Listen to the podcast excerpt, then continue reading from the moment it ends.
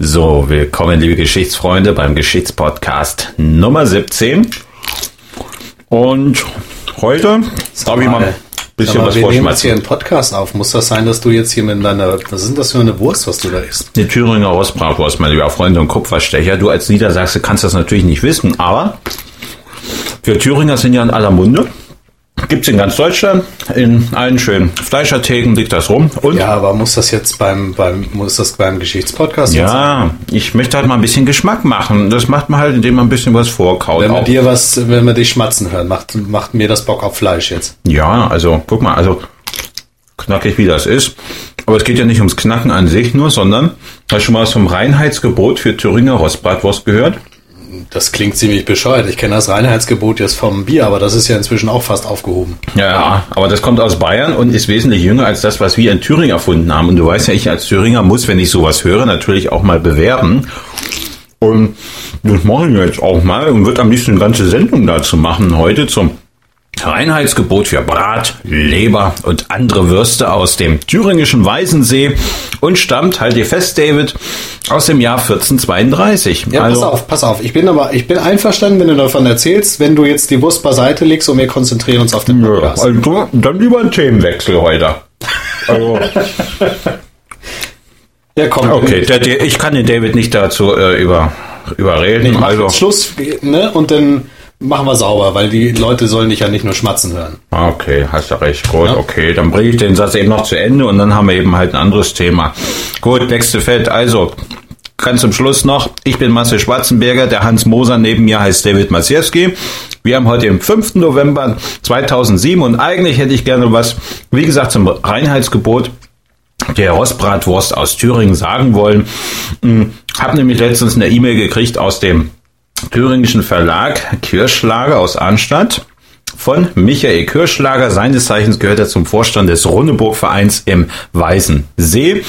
Und aus Weißensee stammt just nämlich dieses Reinheitsgebot, was die, ah, wo steht's, die thüringischen Fleischhauer hieß, glaube ich, die Gilde, 1432 niedergeschrieben haben. Und das hat ein Hobbyhistoriker natürlich aus Weimar, aus Thüringen gefunden, namens Hubert Essmann, Erzmann, Entschuldigung. Und diese Geschichte, ich finde, ist eine nette Anekdote und ich hätte es auch gerne nochmal weiter ausgebreitet, ist zu finden im Thüringer Weihnachtsbüchlein, das jetzt im Kirschlager Verlag aus Arnstadt erschienen ist. So, wer dazu mehr wissen will, also rund weihnachtliches, thüringisches und etwas zum Reinheitsgebot, darf also mal bei kirschlager.net hineinschauen und den Link gibt's auch nachher noch auf dem Protokoll.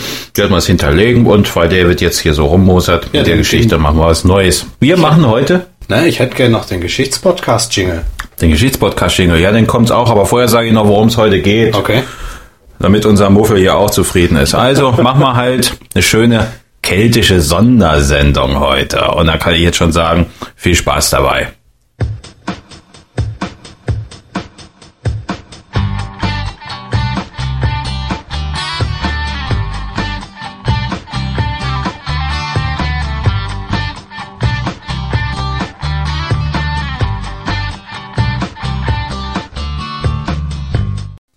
So, ja, welcome back. Mein Gott, jetzt habe ich doch fast meinen Einsatz verpasst. Ausgekaut habe ich auch. Ein Stück ist nur übrig, aber das hebe ich mir für später auf. Für später, genau. Für später, David. Pardon, der äh, muss dann jetzt mal beruhigt sein. Okay, also ich habe es gesagt, eine keltische Sondersendung halt.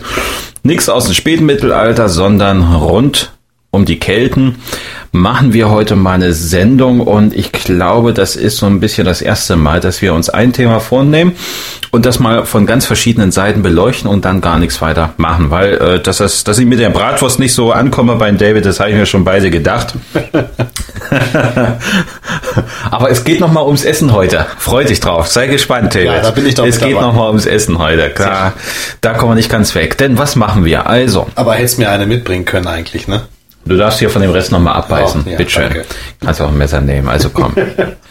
ähm, Kelten, wo war ich stehen geblieben? Komm, ein bisschen ernsthaft hier heute. Ähm, Kelten, da kann ja der ein oder andere auch an Artussage denken, an Druiden, geheimnisvolle Feste und keltische Hafen. So, wer aber hofft, wir gehen jetzt auf ein, um Entschuldigung, Esoterik-Trip, den muss ich aber leider an dieser Stelle enttäuschen. Wir wollen in dieser Episode heute mal versuchen, den Nebel ein wenig zu lüften, zu klären und wir lassen auch, Achtung, Asterix beiseite. Es tut mir leid für alle Fans.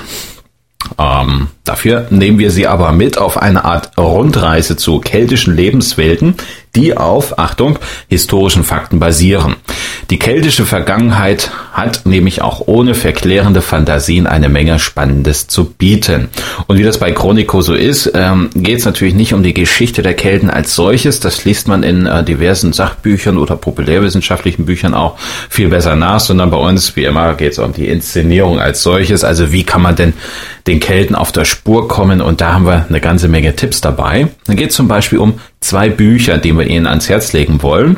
Bei dem einen geht's, ich hatte es eben angekündigt, kulinarisch zur Sache. Das zweite ist von, na, ich würde mal sagen, handfesterem Stoff und beruht auf einer Ausstellung in der Heuneburg oder auf der Heuneburg, David, in, auf? Ich würde sagen auf. Auf der Heuneburg, danke, jawohl.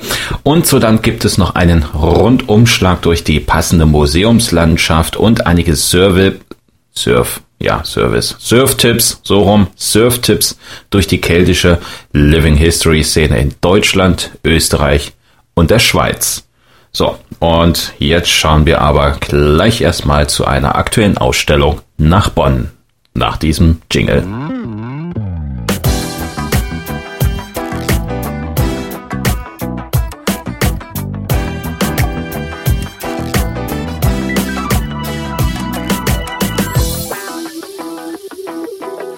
Krieg und Frieden. Kelten, Römer und Germanen. Das ist der exakte Titel, der vollständige Titel einer Ausstellung, die jetzt im Rheinischen Landesmuseum in Bonn läuft und das Ganze ist noch zu sehen bis zum 6. Januar 2008. Ich habe mir mal äh, oder habe mich letztens mal auf der Webseite darum getrieben und da haben die Kollegen des Museums so einen schönen kleinen Werbespot, ähm, so multimedial eingeblendet oder äh, wie würdest du sagen, Webdesigner David, Werbespot, so einen kleinen Film, MP3-Stream oder? Haben die das auf dem Bildschirm da? Auf dem Bildschirm, jawohl. So Dann war das klein, einfach Werbung. Ja, einfach klein Werbung. Na, sagen wir mal einen kleinen Werbefilm eingespielt. Fand ich nett gemacht, aber was ich dort witzig fand, ist die Einstiegsfrage, die ähm, ja, der Moderator dort gestellt hat, nämlich die Frage zur Ausstellung praktisch, was sind wir Rheinländer? Sind wir Kelten? Sind wir Römer? Oder sind wir Germanen? Welche Wurzeln haben wir bei uns? Ähm, die Ausstellung zeigt nämlich eben die Region rund ums Rheinland als einen Schmelztiegel der Kulturen. So. Und ich finde, die Frage ist übrigens nicht nur rhetorisch gemeint oder könnte nicht nur rhetorisch gemeint sein, sondern ähm, da kann man auch wirklich mit hantieren eigentlich. Jetzt schweife ich noch mal kurz ab, aber das soll mal an dieser Stelle erlaubt sein, der kleine Schlenker. Der geht, führt uns nämlich mal eben schnell zum Südharz nach Niedersachsen. Und äh, wie gesagt, kleiner Schlenker in die Bronzezeit von vor 3000 Jahren. Aus dieser Zeit stammt nämlich ein Familiengrab, das seit Jahren untersucht wird. Und im Januar 2007, ich weiß nicht, wer es von Ihnen vielleicht schon verfolgt hat in den Medien, begannen Göttinger Wissenschaftler mit einem äh, DNA-Forschungsprojekt. Sie wollten nämlich feststellen, ob die Bewohner denselben, also die Bewohner der Region im Harz, denselben genetischen Fingerabdruck aufweisen wie die bronzezeitliche Familie. 300 Probanden immerhin aus mehreren Orten im Harz haben Testproben, Speichelproben abgegeben. Und jetzt im Sommer gab es so einen ersten Zwischenbericht und demnach weisen nämlich einige Menschen aus dem Sösetal die gleichen DNA-Muster auf wie die Leichname aus der Lichtensteinhöhle im Kreis Osterrote. Exkurs Ende. Also, was ich damit sagen will, ist, so eine Frage muss gar nicht von ungefähr gestellt werden und natürlich können nicht unbedingt die Menschen rund um Hamburg und Rostock, aber durchaus in Baden-Württemberg, in Bayern, in Schweiz sowieso und Österreich durchaus fragen, meine Güte, wie viel keltische, ähm, ja, wie viel keltische Wurzeln haben wir eigentlich in uns oder keltische Gen, Gene sind denn noch dabei. Also insofern finde ich eine Ausstellung in, wie in Bonn, die auch sowas abstellt und so ein Schmelzsiegel der Kulturen einfach versucht mal darzustellen, gar nicht schlecht. Ähm, es werden auch tatsächlich so einige Parallelen zur Gegenwart dort gezogen, allerdings eher gesellschaftlicher Art. Ähm, aber vielleicht nochmal eben zum Hintergrund der Ausstellung. Die, da geht's nämlich auch äh, um Roms Legionen, die geführt von Julius Caesar ähm, in nur sieben Jahren ganz Gallien erobert haben. Jawohl, Gallien steckte voller Kelten. Der Raum zwischen dem Mittelrhein und den südlichen Niederlanden rückt mit dem Gallischen Krieg in das Blickfeld der römischen antiken Welt. Die Römer stoßen auf unterschiedlichste Völker. So, jetzt kommt eine schöne Namensliste. Treuerer, Sunuka, Eburonen, Ubier, Tencterer und eine ganze Menge mehr. Manche weisen keltische und andere germanische Wurzeln auf und wieder andere kennzeichnen sich durch beiderlei keltische und germanische Einflüsse gleichermaßen. Im Grunde ist das ja auch kein Wunder. Die keltische Zivilisation reichte von den Treverern rund um Trier herum bis zum Reich der Galater in der heutigen Türkei. Von welcher Zeit reden wir da eigentlich? Die Wissenschaft bietet eine Zweiteilung der Keltenepoche an. Zum einen die Hallstattzeit etwa um 800 bis 450 vor Christus und die Latenzeit um 480 bis etwa 150 vor Christus. Ähm, in diese Zeiten hinein interpretieren die Bonner Ausstellungsmacher ihre Fundstücke, rücken den römischen Einfluss zurecht und stellen freilich auch den germanischen Part heraus. All das mündet in die eigentliche Fragestellung, wie entwickelte sich das Leben unter römischer Herrschaft und wie funktioniert die Romanisierung? Die Schau zieht, wie gesagt, auch einige Parallelen zur Gegenwart.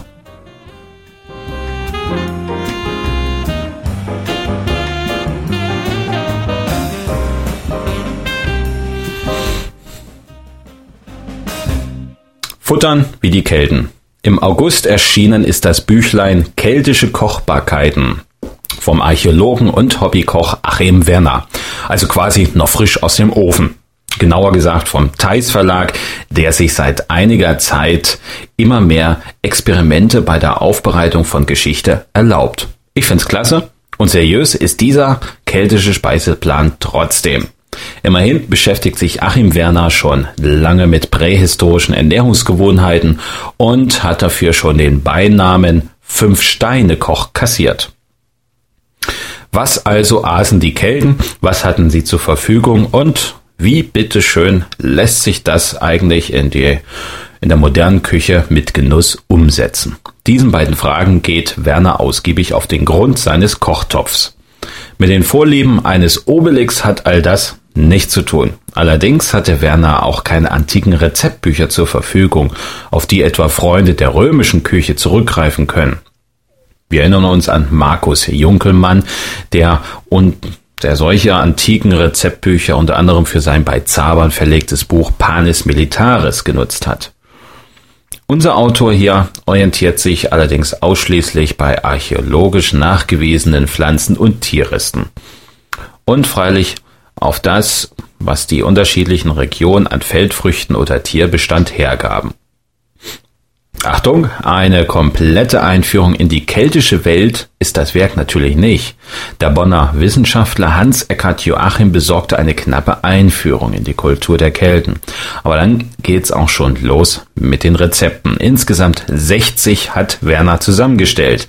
Das Menü reicht von Suppen, Broten und Salaten als leichte Vorspeise über Hauptgänge wie Gemüsegerichte und Fleisch- oder Fischmahlzeiten bis hin zu süßen Desserts. Eine kleine Getränkegrunde schließt den kulinarischen Rundumschlag ab. Und nochmal Achtung. Ja, der Autor hat experimentiert, er hat sich auf Spurensuche begeben und gewisse Lücken mit Fantasie und gesundem Menschenverstand und natürlich mit seinen Kochkünsten gefüllt. Und natürlich sein Talent als Hobbykoch ausgespielt. Wie gesagt, mit experimenteller Archäologie hat die Zusammenstellung nichts zu tun. Das stellt Werner auch selber klar. Realitätsnah, ja, aber nicht zwingend authentisch. So könnte man die Rezepte auch umschreiben. Wer mag, kann diese am offenen Feuer, mit dem Holzkohlegrill oder in der Einbauküche nachkochen. Jedes Rezept hat der Autor mehrfach selbst geprüft. Tja, dann steht dem Hochgenuss mit feiner Bärlauchsuppe, mit Thymianbrot, Wildkräuterrührei mit Speck, keltischer Wurstpfanne, Oh, der David lecker, guckt lecker, schon. Lecker. Oder Hähnchenschenkeln im Waldmeister Met Soße ja nichts mehr im Wege. Oh. Insgesamt 96 leckere Seiten für genießbare 12,90 Euro. Oh Mann, David, ich krieg schon wieder Appetit. Komm, das kaufen wir uns und dann äh, kochen wir mal eine Runde. Oh, ich sag's dir.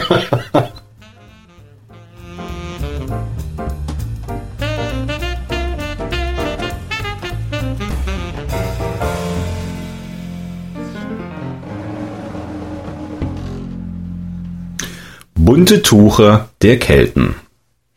Über 2500 Jahre alt sind die Überreste, die Archäologen aus der alten keltischen Höhensiedlung Heuneburg in Baden-Württemberg ausgruben. Exakt in die Hallstattzeit führt denn auch das Freilichtmuseum, das dort 2001 seine Pforten öffnete. Jetzt geht es uns aber um den Begleitband, beinahe hätte ich gesagt die Begleitband, nein, soweit sind wir noch nicht, den Begleitband zur bereits 2006 abgehaltenen Sonderschau Bunte Tuche und gleißendes Metall, frühe Kelten der Hallstattzeit.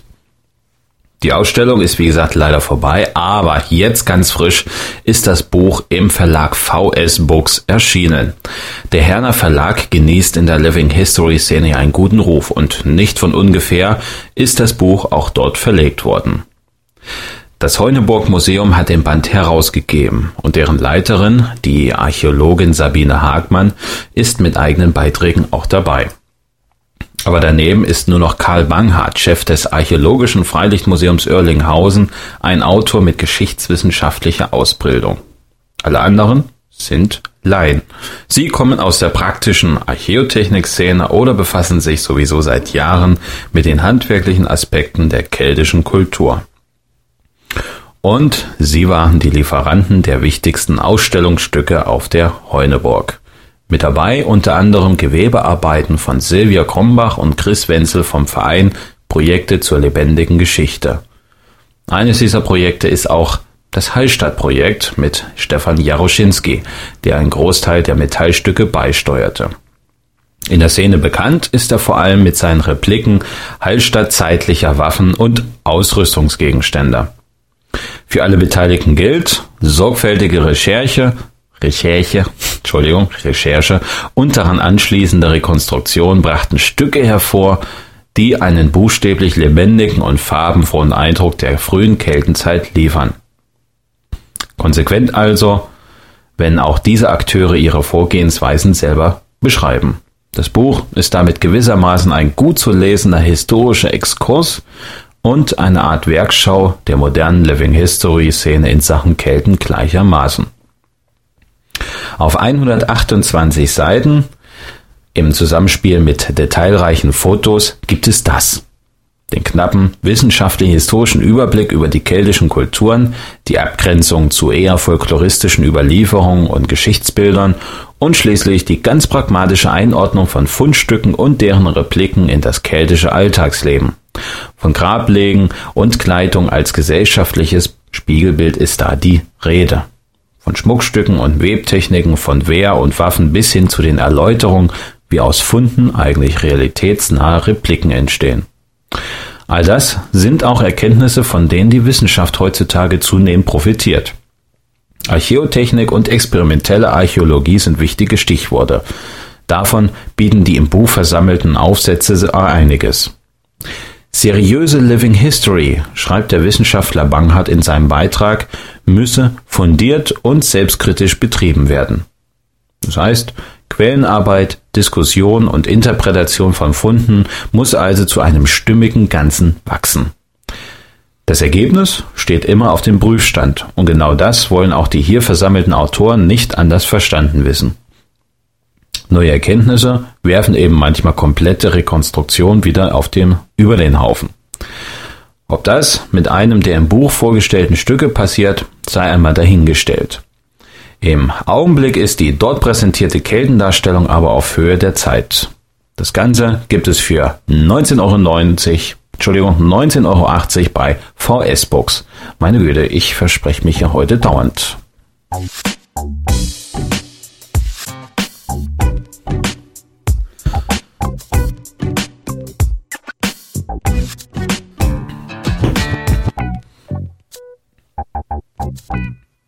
Digitale Keltenwelt. Und noch einmal begeben wir uns in die Hallstattzeit. Diesmal möchte ich Ihnen aber ein multimediales Projekt ans Herz legen. Aus der niederösterreichischen Medienagentur Seven Reasons kommt die DVD Kelten. Insgesamt 50 Minuten Film, Hintergrundtexte und gut 300 Bilder in einer extra Datenbank sind auf dieser Scheibe versammelt. Die DVD ist in Zusammenarbeit mit dem Keltenmuseum Hallein entstanden. Herzstück sind 3D-Animationen zu dem, was der Besucher im Museum zu sehen bekommt.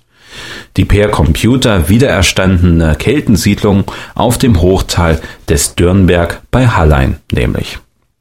Vor 2500 Jahren erlebte der Ort seine Blütezeit, die er seinen Salzlagerstätten verdankt und in seiner Bedeutung den Fundstätten von Hallstatt in nichts nachstand, auch wenn Hallstatt der ganzen Kultur damals den Namen verpasste. Eisen und Salz war das antike Öl, das das damalige Wirtschaftsleben schmierte. Reiche Grabbeigaben dokumentieren das auch anschaulich. Salzgewinnung die Kunst der keltischen Wagenbauer und Eisenschmiede sowie das Alltagsleben werden im Keltenmuseum präsentiert. Mit einer DVD von den Pixel-Experten von Seven Reasons wird die Geschichte auch vom heimischen Sessel aus zum Gesuss. Mit einem guten Dutzend Filmsequenzen lässt es sich am PC, auf dem Mac oder ganz schlicht am DVD-Spieler die am Jahrmillionen dauernde Entwicklung der Salzlagerstätten, der Einsatz von technisch hochentwickelten Kriegs- Kriegswagen und eine Rundreise durch das Museum verfolgen. Rekonstruktionen des Fürstengrabs, der berühmten Schnabelkanne von Dürnberg sowie von Schmuck und Textilien vervollständigen das Bild. Die digitalen Bilderwelten sind flüssig umgesetzt und mit gefälliger Hintergrundmusik sowie sparsamen, aber verständlichen Kommentaren gewürzt.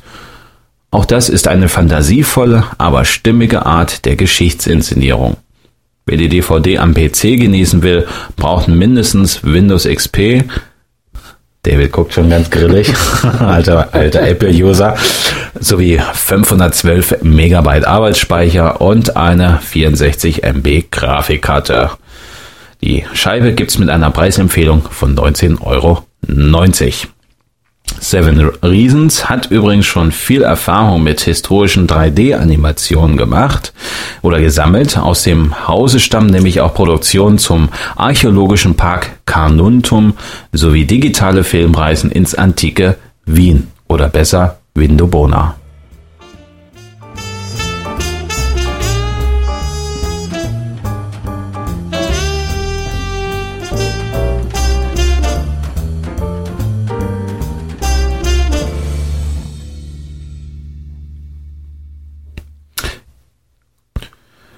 Gruppen und Museen. Ähm, jetzt kommen wir zu der vorhin schon versprochenen äh, Rubrik Service rund um die Keltenszenerie in Deutschland, Österreich und der Schweiz. Denn wir schließen unsere heutige Kelten-Episode eben mit diesen Surf-Tipps, Link-Tipps ab. Empfehlungen aus der Museumslandschaft und der Living History Szene. Einige haben wir ja schon äh, erwähnt in dieser Sendung. Und jetzt beginnen wir aber erstmal das Kapitel mit Hallstatt in Oberösterreich. Immerhin als Namensgeber sollte man diesen Ort mit dem zugehörigen Museum durchaus mal erwähnen. Denn dort, oder andersrum, von der Bronzezeit bis in die frühe Keltenzeit der Hallstattkultur reicht die Periode der Salzgewinnung an diesem Ort. Regelrechte Salzfürsten haben die Siedlung zur hoher Blüte gebracht.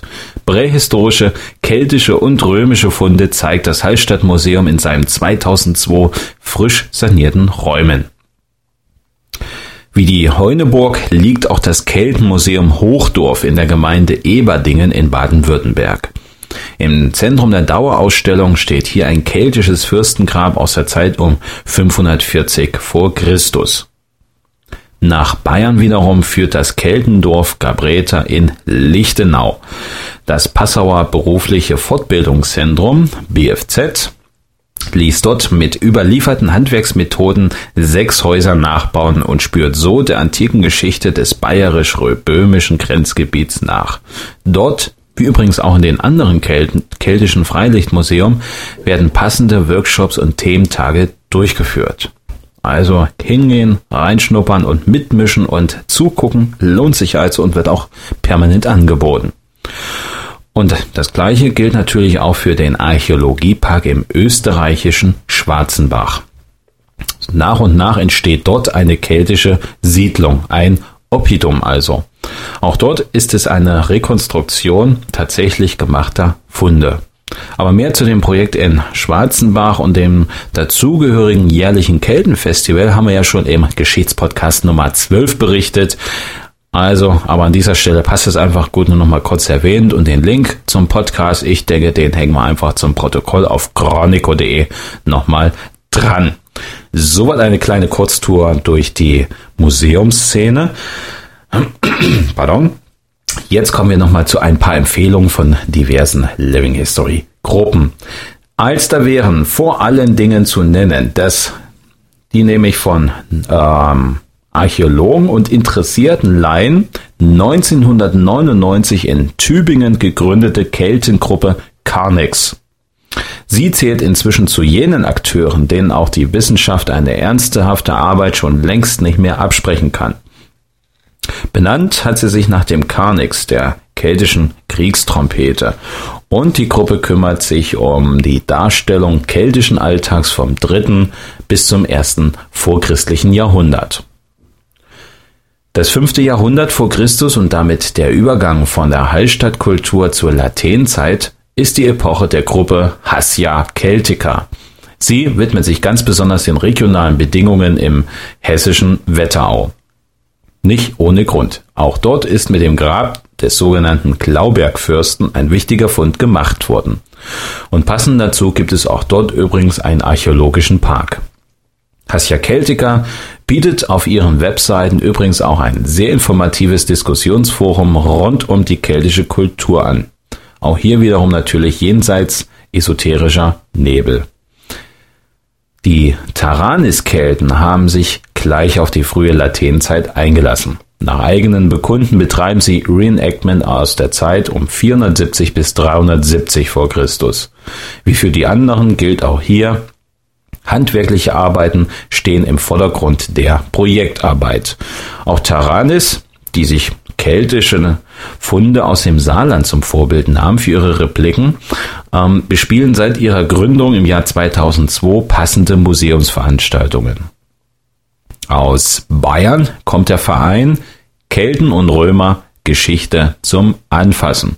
Seit 2000 ist die Gruppe in der Szene dabei und gehört damit ebenfalls schon fast zu den Urgesteinen der sich in Deutschland erst in den vergangenen paar Jahren so richtig entwickelnden Keltenszene. Achtung, Achtung, ähm, wiederum nicht zu verwechseln bitte mit den, ähm, meine ich jetzt wirklich, pardon, wertfrei gemeint ähm, esoterischen oder neokeltischen Strömungen, die es natürlich schon viel länger gibt. Ich meine hier die Living History Szene der Kelten, die sich also mit archäologischen Fakten beschäftigen und darauf basierend eine Geschichtsdarstellung betreiben. So, also lange Exkurs, lange Erklärung, aber ich finde, das ist manchmal nötig, weil es ja mh, gerade bei den Kelten, ähm, wie manchmal auch bei den Germanen, ja doch so Tendenzen gibt, ähm, wie trennt man das eine von dem anderen und da gibt es ja halt auch gerade unter Wissenschaftlern, Museumsleitern etc. viele, viele Bedenken, weil sie die Erfahrung gemacht haben, dass sich oft so religiös, diffuse oder mystisch verklärte Ansichten mit der ähm, tja, Darstellung von keltischer Kultur vermischen und nicht immer ist das so zum Vorteil. Also, man muss da schon genau aufpassen, worum es eigentlich geht. So, okay, lange Rede, kurzer Sinn. Ihr habt den Faden verloren. David, du bist schuld. Deine Wurst ist schuld, ey. Meine Wurst, ja, die liegt dann noch, da komme ich auch gleich hin. Nein, aber ich hatte hier noch was. Ähm, ja, die Bayern natürlich, die Bayern. Also nochmal, es tut mir leid, lieber Verein, Kelten und Römer, Geschichte zum Anfassen aus Bayern. Also, die haben sich nämlich auch einen bewegenden Moment der keltischen Geschichte herausgepickt. Vom zweiten vorchristlichen Jahrhundert bis zum fünften Jahrhundert nach Christus, also schon eine gewisse Zeit ähm, nach keltischer Kultur, reicht die Spanne, um die sich dieser Verein kümmert. Um, vor allem die mittlere und späte Kaiserzeit hat es der Truppe angetan. In jener Zeit prallte nördlich des Chiemsees römische, keltische und germanische Kultur aufeinander. In friedlicher wie auch in militärischer Art und Weise. Auch hier ein Schmelztiegel, in dem die Ursuppe köchelte, aus der sie später die Bajuwaren entwickeln sollten. Auch das ist ein Aspekt, den der Verein mit aufgenommen hat in seine Arbeit. Doch, und jetzt noch ein kleiner Blick nach Österreich und in die Schweiz. Aus letzterer stammt die Keltengruppe Nantaror. Die Helvetier bemühen sich um ihren Namensvettern aus der Zeit um 250 vor Christus. Und noch einmal nach Dürnberg oder auf den Dürnberg führen die Projekte des Stammes Alauni. Praktisch direkt neben den keltischen Salzbergwerken und den Resten der alten Siedlung agiert die Gruppe seit zwei Jahren in ihrem Metier. Auch sie betreiben Reenactment im Stil der Latènperiode. So, damit sind wir im Grunde am Ende angelangt. Ähm, was ich zu den Surf-Tipps noch sagen kann, ähm, ist mir völlig klar, dass das ein Ausschnitt war.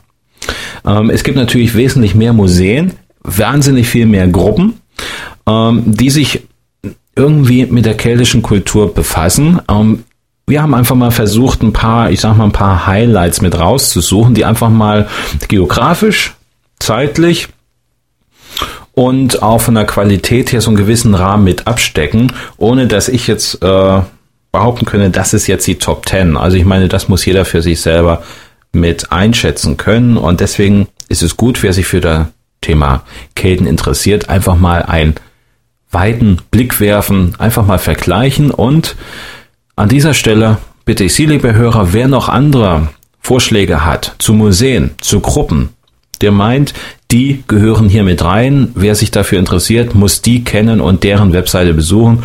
Bitte tun sich keinen Zwang an und schicken Sie uns einfach die Angebote oder die Hinweise per E-Mail oder besser noch direkt als Kommentar zu diesem Podcast im Protokoll auf chronico.de. Genau, dann, dann können das die anderen Hörer und äh, dieses Podcast mir auch gleich sehen und, äh, und kommentieren. Auf, auf kommentieren, genau und dann auch gleich äh, klicken auf die Webseiten und sich den auch anschauen. Genau, du bist ja sowieso ein Fan des Kommentierens, David. Natürlich, genau. So, also, das, wie gesagt, wer noch Vorschläge hat, immer her damit. Dann sammeln wir das dort auch noch mit äh, zusammen. Und was bleibt noch zu sagen, David? Ich habe immer noch Hunger. Also Ach, jetzt geht die Ach, Geschichte schon wieder los. Die Bratwurst, die muss sein. Ich dachte, du könntest wenigstens mal ein bisschen warten. Vergiss es, mein Lieber. Ich meine, wenn du noch lange musterst, fange ich noch an, habe ich dir vorab schon gesagt, vor der Aufnahme der Sendung, vom thüringischen Reinheitsgebot für Bier. Aha. Ist nämlich auch älter als das bayerische, mein lieber Freund und Kupferstecher. Okay. Aber da du ja kein Bayer bist, kann ich dich damit nicht ärgern. Du trinkst nee, ja nicht, nicht mal wirklich. wahnsinnig kein Bier. Nee. Met. Met wäre schöner, oder? Oh, ich weiß nicht, du. Ich habe schon so lange kein Met mehr getrunken. Das ist, das finde ich auch mal furchtbar. Man ich trinke, ja, ich trinke Wein. Wein trinke ich sehr gern. Wein. Schöner ja, Kannst jetzt aber mir nicht dienen, ne? Nee, nicht nur im Augenblick. Na gut, lege ich die Wurst nochmal zur Seite. Machen wir das erstmal zu Ende. Das Reinheitsgebot fürs Bier, das überlassen wir auch den Bayern. Aber wer auf die Webseite mal vom Kirschlager Verlag geht oder auf den Runneburg Verein besucht im Internet, der kommt sowieso früher oder später auf genau diesen Part. So, damit habe ich meine Schuldigkeit als thüringischer Patriot getan. Ich habe es versucht und ähm, bevor wir jetzt wirklich zum Schluss kommen, schiebt mir der David hier noch einen Zettel gerade rüber. Die Umfrage, ja, die Umfrage, natürlich, ja. David, du hast vollkommen recht. Also, unsere lieben Leipziger Kollegen, die für uns die Umfrageauswertung, Sie erinnern sich, äh, haben wir im ok nicht im Oktober, im August, bin ja schon völlig Panne heute, im August dieses Jahres durchgeführt haben. Die ist durch. Ich habe jetzt vor ein paar Tagen die Auswertung bekommen. Ich muss gestehen, ich bin noch nicht ganz durch, aber er wird natürlich ein paar Highlights dessen, was dort ähm, herumkam, also wer dort teilgenommen hat, mit was vor, für 1, 2, 3, mit was für Vorleben sie so in der Geschichtswelt, in der Living History Szene als Aktive oder als Besucher sich bewegen. Ähm, das werden wir natürlich auch mal zusammenfassen und Ihnen auch hier an der Stelle ähm, mal mit durchgeben. Keine Panik, natürlich keine persönlichen Daten, sondern einfach mal so ein Rundumschlag. Ähm, wer ist denn da so beteiligt gewesen in unserer Chronico-Leserschaft oder bei den Hörern vom Podcast und was gibt's da für Vorlieben etc. Also, das kommt, fest versprochen. David, du hast ein Auge drauf. drauf. Genau. Ich danke dir, dass du mich da nochmal immer in den Hintern trittst. Und jetzt kommen wir aber wirklich zum Ende. Und ähm, jetzt kann ich ja sagen, ich habe die Asterix-Bände übrigens auch gelesen und wer mag, kann die natürlich mal lesen. So, ich glaube, so zwei, drei Sachen kann man auch über die äh, Römer und äh, die Kelten er, dort erfahren. Hast du die gelesen? David? Nein, nicht wirklich. Oh Gott, ich oh Gott. mich. Kein Comic? Nein. Nie? Mann, Mann, Mann, der David wieder. Na gut, so. Jetzt aber wirklich. Was wollte man noch, David? Ein bisschen Wir Musik noch. Ein bisschen Musik zum ich, Ende der Sendung. Da haben wir was ganz Schönes rausgesucht jetzt. Oh ja, das liest du mal vor. Das ist so ein komischer Name. Das, das ist übrigens, übrigens, warte, bevor du das vorliest, ähm, ist das natürlich auch so ein bisschen Musik, wo wir sagen könnten, wer weiß, wie viel Keltisches da dabei ist. Das können Sie ja mal versuchen rauszufinden. Klingt auf jeden Fall super, das Lied. Und dann, das ist ja da, das ist ja hauptsächlich. Also das Lied ist äh, von Mike Hanneran und nennt sich Thousands Are Sailing. Thousands Are Sailing. Tausende, die da am Rumsegeln sind. Ja. Und ähm, der spielen wir jetzt mal schon mal fröhlich rein. Und sag mal, David, äh, wir hören uns doch wieder. Ah, Anfang. Nächsten Monat. Anfang Dezember. Das ist im Dezember noch. Dieses Jahr haben wir noch einen Podcast, genau. Anfang Dezember. Und genau. zwar 2007, nicht 2008. Letztes Jahr noch irgendwie versprochen. Bis dahin, ich danke Ihnen.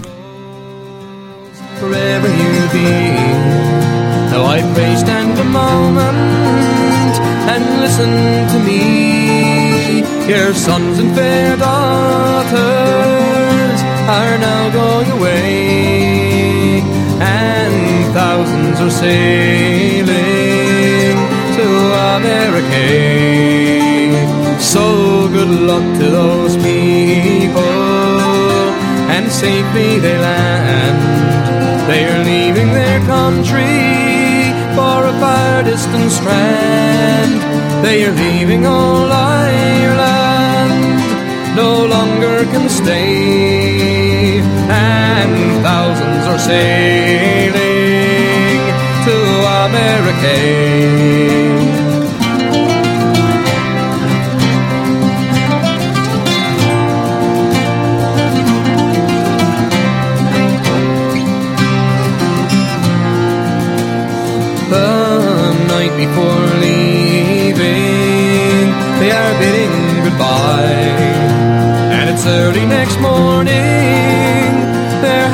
Give a sigh. Oh, they do kiss their mothers, and then they will say, Farewell, dear old father, you must now go away. Their friends and relations and neighbors also. When the trunks are all packed up and all ready to go, oh, the tears from their eyes, they fall down like the rain. And the horses are prancing, going off for the train.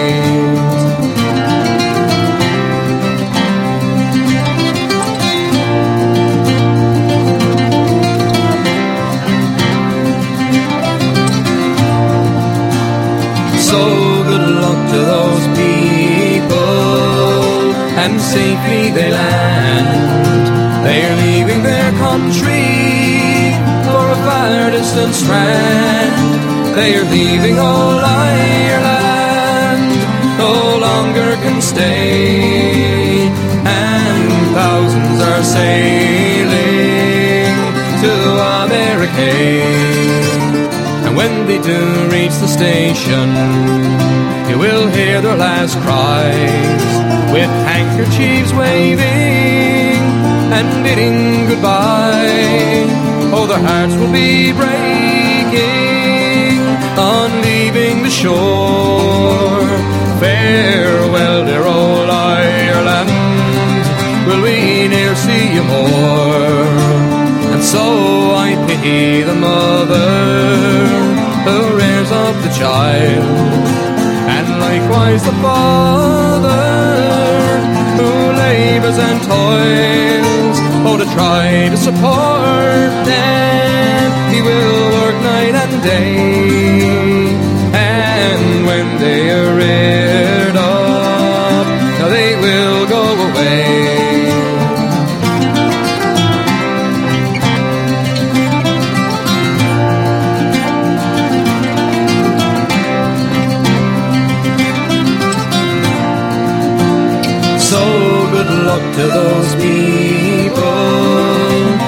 safely they land. They are leaving their country for a far distant strand. They are leaving old Ireland, no longer can stay. And thousands are sailing to America. Oh, thousands are sailing to America.